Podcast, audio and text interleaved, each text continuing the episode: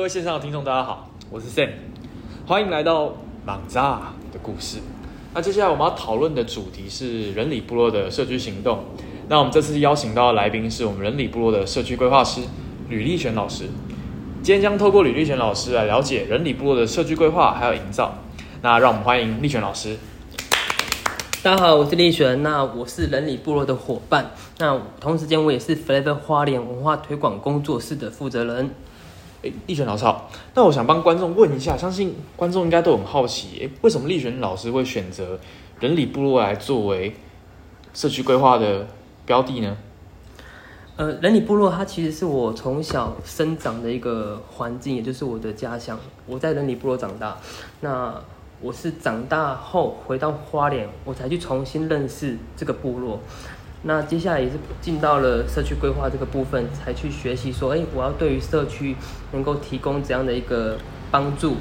然后让这个社区是更好的。那我们其实也做了很多的行动，在这个部落里面。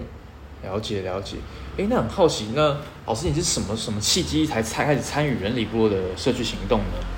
两年两年半前呢，我透过呃蒋江公所的一些计划，然后有认识到了园区的负责人。那那时候他们也是跟我说，就是未来可以一起参与行动了。那他们也知道我是来自于人里部落的青年。那后来我发现去看到他们的园区，我发现其实有很多地方是可以一起来作为一个行动。那不管是任何的计划，或者是说空间营造的想法，那我自己本身的家庭就是在做营造相关的东西，那也包含景观营造的部分。那我会觉得这是我的一个专业的强项，我可以把这样的强项放在这个部落来进行。了解了解，诶，其实我现在在古木德园区，我是有看到立璇老师，他有做很多花圃，还有做一些木工。那但是立璇老师，那你是为什么会想要去做这些空间营造？你是想要用把这样把这些空间去做什么样的用途呢？呃，这两年下来，其实我观察到，呃，这个部落它有进行很多场次的一些神农教育，那对象都是对象，呃，像亲子，那还有一些。幼儿园的小朋友来进行一些实农教育。那透过这样的观察，我发现 园区它需要有一个很好的一个实农教育的动线。所以，我们这一期的工项上面，我们去做了一些调整。我们是不去拆除原有的结构，而是去强化跟优化它目前现有的场域空间。所以，我们从步道的走。的动线规划到 植栽需要去种什么东西，去适合进行我们的实农教育。那这样的种植跟规划也是回到我们部落的一个文化推广的理念去做去做的。了解了解。哎，那我有发现，其实除空间规划以外，我平常六日来这里的时候，我看到哎，这里还有一些进行一些原名的课程。那老师，你是从你是在课程上去做怎么样的发想，才去想到这些课程呢？呃，我们这一期其实有透过社区规划师进行我们的产业的精进的一些计划。那这次计划的发想是透过我们协会，那跟老师们一起讨论。那我们长期会去办一些音乐会啊，或者像市集，都会有一些展演形态的 表演。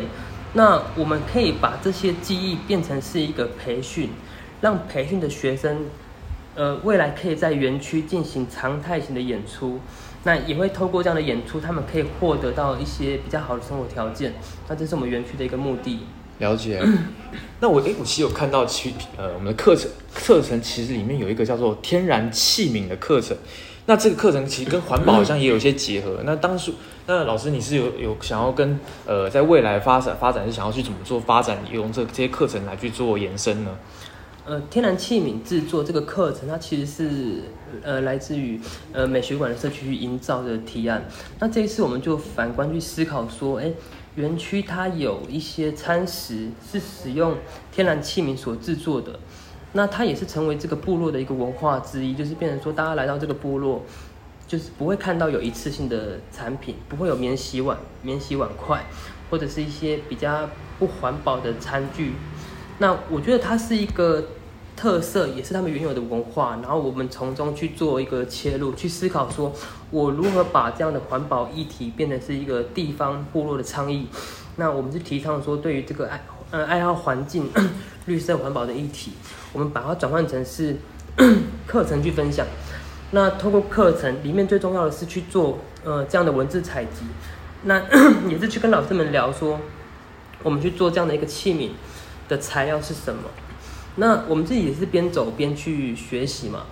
你也知道对，对，没错。那我们会发会发现说，呃，像是零头叶吼，推推拿来作为编织使用，那或者说像是橡胶叶片，还有像是椰子叶，甚至于一些木头切裁过的木头，它都会变成是一个承载食物的一些器皿。了解了解，我也看到说，哎，其实这边有蛮多器皿可以去做设计，还有去发想。那未老师，那我未来你想要在现在器皿上去怎么去做延伸呢？会想要去设计更多不同的，呃，用用这些用这些植物去设计一些更多不同的东西吗？嗯，我们后来有在思考跟讨论，就是我们如何将我们的一个天然器皿的部分，它是使用在。呃，年轻人的身上的那可能他是不是可以去结合一些材料，把它走向于比较时尚或者是有趣的一些背包啊，或者是装饰品，或者是说像是香氛蜡烛的烛台，对，我们会去做这样的一个思考跟发想，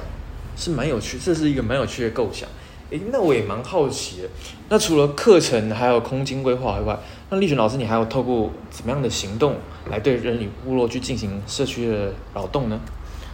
呃，我们除了透过环境空间的营造之外，那也包含了对于地方的议题的关注。那不管是对原住民的议题，或者说对青年文化的议题，甚至于青年返乡或是青年外流，那我们都去思考我们如何去。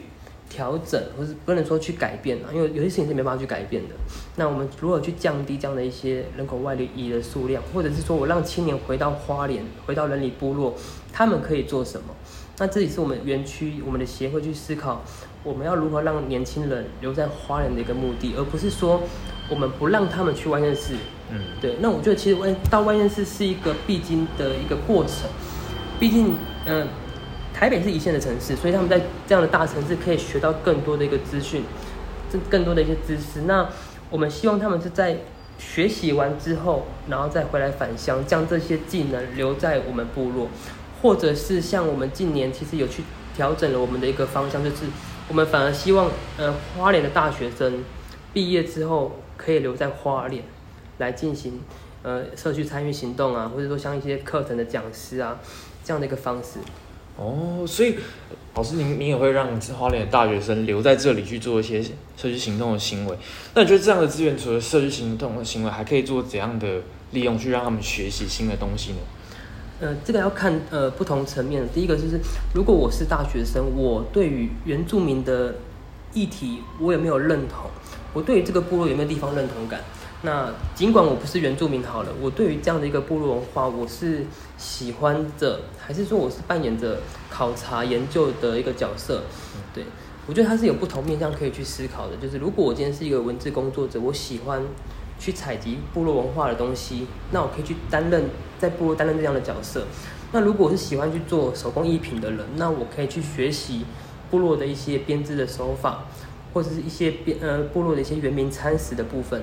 我们都可以去安插不同的角色给这样的学生，那他必须要先有对于地方部落的认同。了解，其实我也蛮认同立璇老师说的，因为我前几次其实也有参与，呃，古墓的园区还有人里部落的一些晚会，这些都是也是立璇老师他们办的一些晚会。那这些在晚晚会里面可以看到年轻的年轻人，他大学生他们会去做一些可能编织课编织，或者去做一些石农采集，甚至喜欢跳舞的年轻人，他们也会在台上去做一些表演。等等，那我其实也蛮好奇的是，老老师，那你是在怎么样发想法想下才去设计这些呃音乐晚会呢？呃，我，这要回到我自己本身的单位来去思考。那我本来就是来自于街头文化的一个推广者。那当我用这样的方式进入到社区的时候，或者进入到部落的时候，我要如何让青年跟着我们的行动到部落来做？那后来我们想到一个比较好的方式，就是去做。呃，青年所喜欢的活动，包含市集或者是音乐会，但是我们在活动的架构或是形式上，我们会去呃放一些原住民的议题。可能我今天请的表演团是原住民的表演团，或者是我会去安排一些课程，哦，里面有包含原住民的手工艺的教学，或者是说像是主语的一些传唱，那试图就是让原住民的文化透过青年的碰撞，去做出不同的面貌出来。那也可以去做一个文化的传承跟分享，对于青年的部分。了解。诶，其实老师您刚刚有提到一个蛮有趣的议题，是文化，老师喜欢的街头文化和原住民文化去做一个结合。诶，那想问一下，老师在这两方的结合下，是否遇到一些怎么样的困境呢？呃，我我们自己单位其实我有另外一个伙伴，那他是负责原住民，他们去年有做了一个就是关于原住民的音乐跟青年的老舍去做一个结合，那里面其实包含了要去探讨呃原住民文化它不可被抵触的那个面向，那也包含说青年怎么去进入到这个部落，那里面有些人他也不是原住民，那他可能是以一个一般人的身份进到这个部落里面来看，那他们喜欢的是。老舍音乐，那长辈们去学习青年怎么去老舍，那青年去学习地方部落的文化，去做一个交互相知的一个学习方式。那这样的方式，其实我觉得更多的是让他们有去陪伴地方部落的长辈们的一个模式，也比较像是青年共创。那我们希望方用这样的方式，让长辈们也要去了解青年所喜欢的东西。那其实今年我们也去做了一个延伸，就是可能会在七八月开始让。社区长辈们去学习青年所喜欢的，呃，像是街头舞蹈，舞蹈，对，那也会也有可能让青年去学习地方部落的一些舞蹈，去做一个碰撞啊。了解了解，其实老师刚刚讲的呃活动还有计划其实蛮有趣的，因为其实原原原名原名的音乐和其实和嘻哈的一些词汇，它是是可以蛮蛮呃，如果结合起来，其实是一个蛮不错。蛮不错的 艺术产物的，而且老听老师也有说，他们可能会结合跳舞，让老长辈去学习舞蹈，那同时也可以让年轻人去了解，呃，人里部落的一些古老的原民文化。我觉得那这其这其实是一个蛮好的结合的。诶，那我想好奇的是，在这样结合下，老师，那你希望人里部落会有怎么未来会有怎么样的愿景呢？呃，我们自己的话，其实会还是会继续去研究关于部落这个文化。那也包含像是刚刚主持人所讲的，就是如果我们要去做这样的一个结合，它势必它需要一个很大的一个资料考察的一个内容。那包含要去找一些专业的学者，对，因为我觉得对于部落文化，其实我们是要去更小心翼翼的去做这样的事情。那对于未来，其实我们还是会有更多的不同的行动会在这边进行的。那我们会希望有更多的青年来参与。那也像是我们呃，可能说像是二十五号，六月二十五号，其实我们已经预计要去办了一场音乐会。音乐会，对，我们去办了一场音乐会。那也包含七八月的一些计划，也正在进行筹备会了。那那还有九月的，也是一个大型的一个展演式那个展演形态的活动。那其实我们从活动会去做一些演变，也包含会去放了一些。别的部落所做的一些想法，可能会有一些时尚走秀哦，对，时尚走秀。但我觉得把走秀这件事情搬到部落来做，它其实可以会有不同的火花跟面貌，这是我们很期待的东西。的确，其实听我老师这样讲是蛮有趣的，因为其实原民文化其实是有很多创意的服饰，或者是会包含他们自己历史文化的图腾。那这个部分如果放在走秀，好像感好像是可以让大众去了解。哦原民文化的原民文化的历史和脉络等等，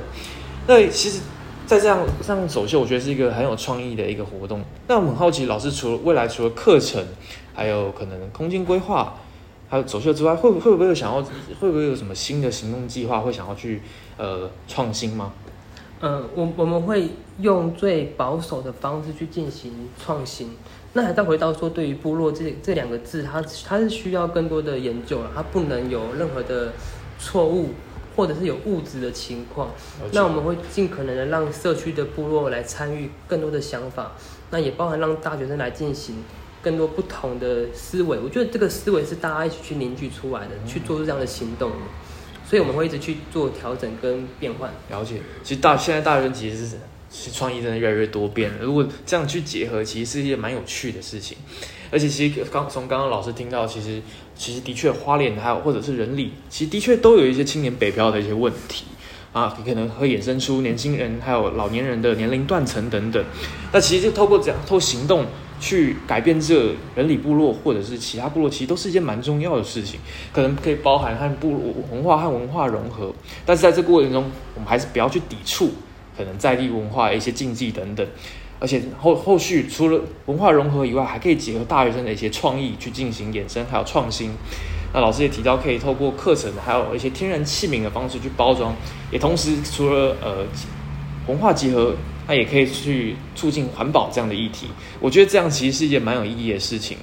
那也感谢今天呃立璇老师让来来我们这边来接受我们的访谈。那我们那后这边人里部落这里也后后续公呃包含公共的园区，那也有一些风味餐可以让大家来去品尝。那这边还是帮大家工工商一下。那我们这边人里部落的主意是老师，他其实有在做一些原民特色的料理。对，那我们定期也会举办一些课程。那我们也有些食，后来也会有一些食农的导览的活动会也会举办。